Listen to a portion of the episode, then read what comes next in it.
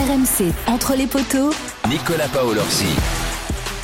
Salut à tous, bienvenue dans Entre les poteaux spécial Coupe du Monde. Tous les jours, on revient sur les dernières infos de la compétition. Et il y a beaucoup d'actu aujourd'hui. Veille de match pour le 15 de France avec l'entraînement du capitaine qui vient de se terminer à Lille. Est-ce qu'il y a des places à prendre pour cette équipe remaniée contre l'Uruguay qui joue gros chez nos Bleus? Est-ce que certains vont réussir à rebattre les cartes? C'est un peu l'enjeu de, de, ce match. Et puis on terminera ce podcast en partant à la découverte de l'Uruguay. Que vaut cette équipe? On va vous présenter Los, Los Teros. C'est leur surnom pour tout savoir de l'adversaire des Bleus. Comme le staff du 15 de France, nous aussi on a remanié l'équipe des, des, poteaux. Julien Landry est avec nous. Salut Jus.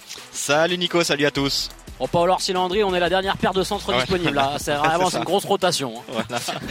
Je suis pas sûr qu'on fasse beaucoup de passes et qu'on court très vite. Ouais, c'est pas sûr. Entre les poteaux, c'est parti Julien. Au on en parle depuis 2-3 jours dans Entre les poteaux. Euh, L'équipe sera bien évidemment largement remaniée. Juste avant de savoir quels joueurs vont, vont jouer gros sur ce match, est-ce que tu peux nous rappeler rapidement la compo officielle pour demain?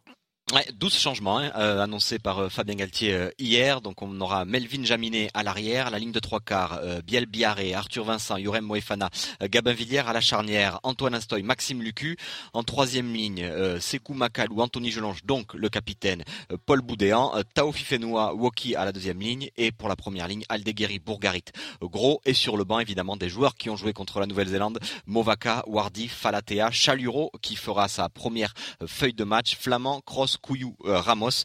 Les trois joueurs qui sont donc maintenus, on va dire que c'est Yorem Moefana, euh, Cameron Woki et euh, il me manque le troisième que je zappais. Mmh, on va Mais, oui, on va l'avoir. Attendez, et Gabin Villière, et Gabin voilà, Villière Gabin. sur l'aile, évidemment. Voilà les trois joueurs qui sont reconduits en poste de titulaire demain soir contre l'Uruguay. Ça fait quand même pas mal de joueurs qui lancent leur compétition contre l'Uruguay, qui lancent leur Coupe du Monde. Et bien évidemment, la question qu'on se pose juste, c'est est-ce qu'il y a des places à prendre avec cette équipe remaniée? Est-ce que certains joueurs peuvent instiller le, doute dans le dans l'esprit du, staff des Bleus pour aller grappiller une place, soit dans le 15 titulaire, soit dans les 23 pour les grosses échéances à venir? Alors on peut penser à Sekou Makalou quand même, qui était un joueur sur lequel le staff comptait énormément avant la compète et qui a un peu disparu contre les Blacks, mais pas que, euh, Julien.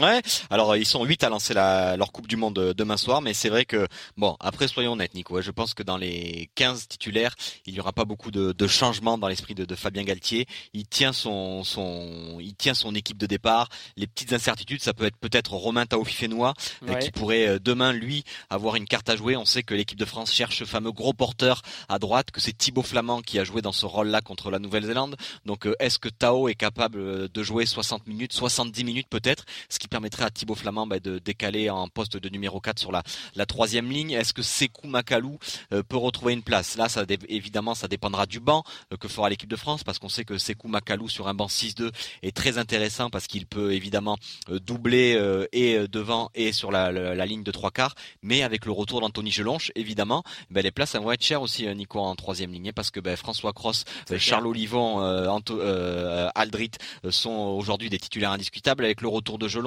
Boudéan qui a fait une énorme préparation et qui séduit le, le, staff évidemment. Et en sachant que Paul Boudéan aussi lui peut avoir ce rôle de, de polyvalent où il peut jouer au rôle de, de trois quarts centre. Donc voilà pour les incertitudes. Et peut-être que le dernier joueur qui pourrait jouer une place intéressante ce serait Arthur Vincent Bah ben euh, oui. qui va jouer lui en tant que deuxième centre euh, demain. On sait qu'il a fait une très bonne rentrée contre les Blacks euh, que Yorem Moefana n'avait pas forcément été transcendant. Donc peut-être que Arthur Vincent pourrait passer devant Moefana mais je pense que c'est des changements vraiment à la marge qu'on peut assister dans cette équipe de France, à moins évidemment qu'un joueur éclabousse demain, euh, Louis Bielbiaré qui marque un triplé, euh, pourrait peut-être prendre la place de Gabin Villière, qui n'avait pas été non plus très très bon contre la Nouvelle-Zélande. Voilà, je pense qu'il y a peut-être 3-4 joueurs, non pas qui vont jouer une place dans les 15, mais qui pourraient peut-être bouleverser la hiérarchie pour être les fameux finisseurs chers à Fabien Galtier c'est clair qu'on voit pas quand même euh, euh, ces, ces, remplaçants à la base venir euh, chatouiller vraiment les 15 joueurs qui ont battu les Blacks, mais quand même on se dit qu'il y, y, y a, des joueurs qui ont des cartes à jouer. Moi je pense par exemple à, à Pierre Bourgarit parce qu'avec la blessure ouais. de Julien Marchand, on se demande quand même qui va commencer les matchs. Movaka est d'habitude tellement important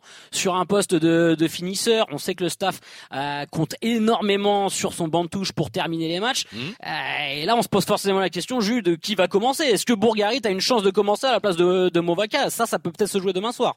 Oui, ça peut se jouer. Non, mais là, comme tu dis, après, il y a ce fameux rôle de, finisseur. On sait que Pierre Bourgarit est, très fort sur les contests, euh, un petit peu les, mêmes qualités que peut avoir Julien Marchand. Alors évidemment, moins fort que Julien Marchand, mais il a cette qualité-là de ralentir les sorties de balles. Il fait beaucoup à La Rochelle.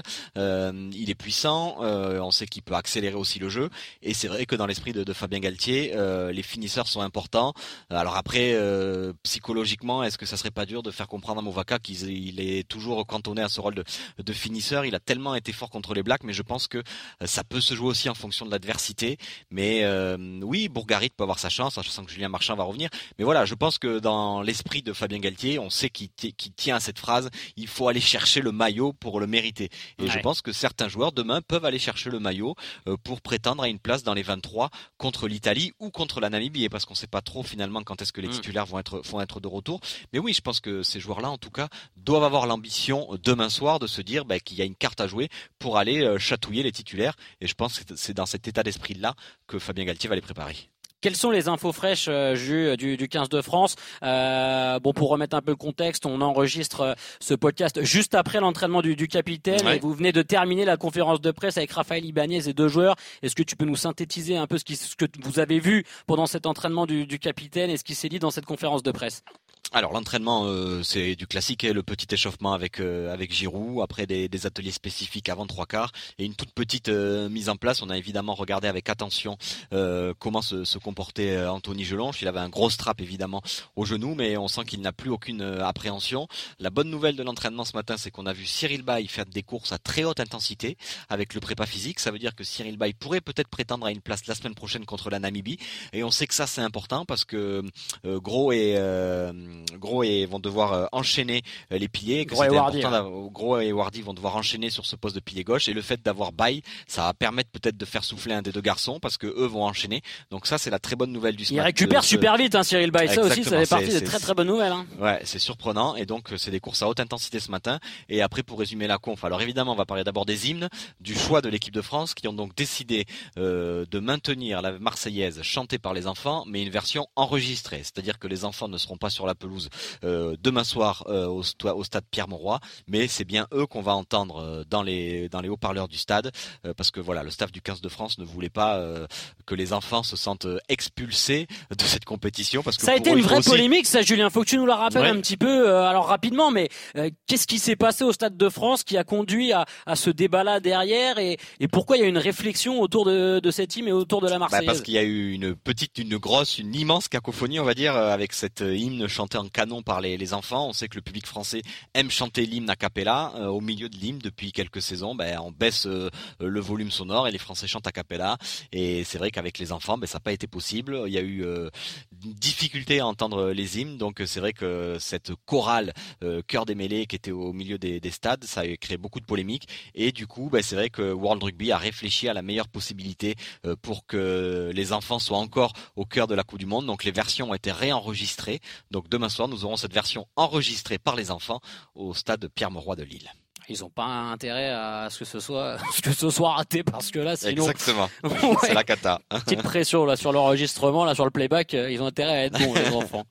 Euh, évidemment. Jules on va quand même se pencher sur l'adversaire des Bleus l'Uruguay qui va disputer mmh. sa, sa, cinquième Coupe du Monde ce qui est quand même un relatif exploit quand on vient Exactement, Los Teros. Quel accent, mais quel accent. On sent qu'il a bossé sa Coupe du Monde, celui-là. On sait que le rugby, là-bas, c'est un sport plutôt mineur, mais c'est une sélection qui a un passé chargé d'histoire et qui a, qui a, un vrai rapport passionné au rugby, euh, Julien. Oui, alors euh, déjà évidemment il y a toute l'histoire hein, de cette euh, fameuse euh, équipe, euh, les Old Christians, qui s'étaient rendus au Chili, euh, et on se rappelle que cet avion s'était écrasé dans la cordillère des Andes avec 45 personnes à bord que les recherches avaient été abandonnées et que les, les survivants avaient été obligés de manger euh, ben, leurs coéquipiers pour survivre, que Terrible. certains des joueurs étaient partis euh, euh, à 4000 mètres d'altitude pour chercher des secours avec les crampons aux pieds. Donc évidemment, ben, cette histoire-là, il y en a eu des films, il y en a une série qui va sortir d'ailleurs bientôt euh, sur des, des, plateformes très connues. Euh, donc évidemment, ben, l'Uruguay est lié à cette histoire-là. Et ensuite, eh ben, ils sont souvent là, les, les survivants. Et après, ben, le rugby uruguayen vit évidemment un peu dans l'ombre de l'Argentine, euh, parce qu'eux, ils ne sont pas intégrés aux Four Nations comme les, les, les Pumas, mais euh, ils ont une franchise, parce qu'ils jouent dans le championnat sud-américain, donc euh, à Peñarol, la franchise d'Uruguay, qui est le seul club pro, Nico. Ils sont d'ailleurs 23 sur 33 des sélectionnés à jouer dans cette dans cette sélection.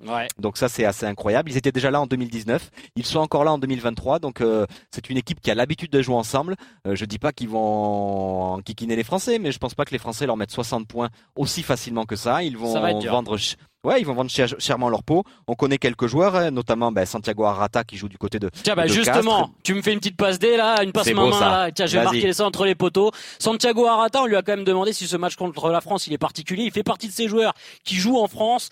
Bah, lui, il parle carrément du, match d'une vie pour euh, pour le demi-mêlée. Écoutez-le. Depuis qu'on est qualifié à la Coupe du Monde, je pense, dans ce match. Et du coup, je peux dire que ça va être le, match le plus dur qu'on va avoir d'ici à peut-être des années qui suivent. Quoi. Donc euh, vraiment, ça doit être notre meilleure performance. On n'est pas tous, tous professionnels. Il y a, y a des joueurs qui font des études, qui, qui font beaucoup de choses à côté. Donc euh, c'est le cœur, c'est le sacrifice.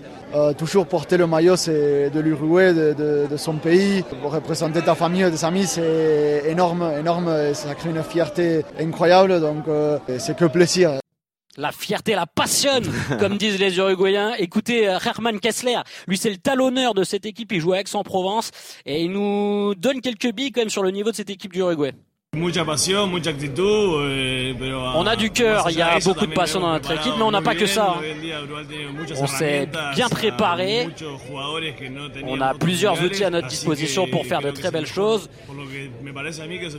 Beaucoup de joueurs n'ont jamais connu une mondiale, mais je pense que c'est vraiment la meilleure équipe qu'on ait jamais eue en Uruguay. Voilà. Donc euh, pour lui, Herman Kessler, euh, cette équipe d'Uruguay n'a jamais été aussi forte. On rappelle quand même, Jus, que ce sont des joueurs euh, pour certains qui ne sont pas tous professionnels. Hein.